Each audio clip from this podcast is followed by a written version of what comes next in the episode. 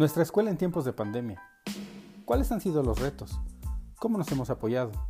¿Cómo mantenemos el contacto con nuestros compañeros, maestros y hasta con nuestra familia? Ahora, ¿qué sigue?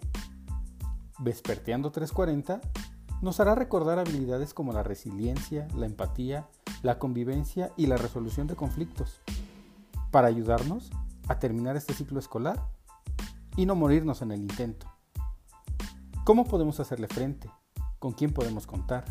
¿Qué más podemos hacer? Todo esto y más lo platicaremos con tus maestros en nuestros episodios mensuales. No te los puedes perder. Acompáñanos.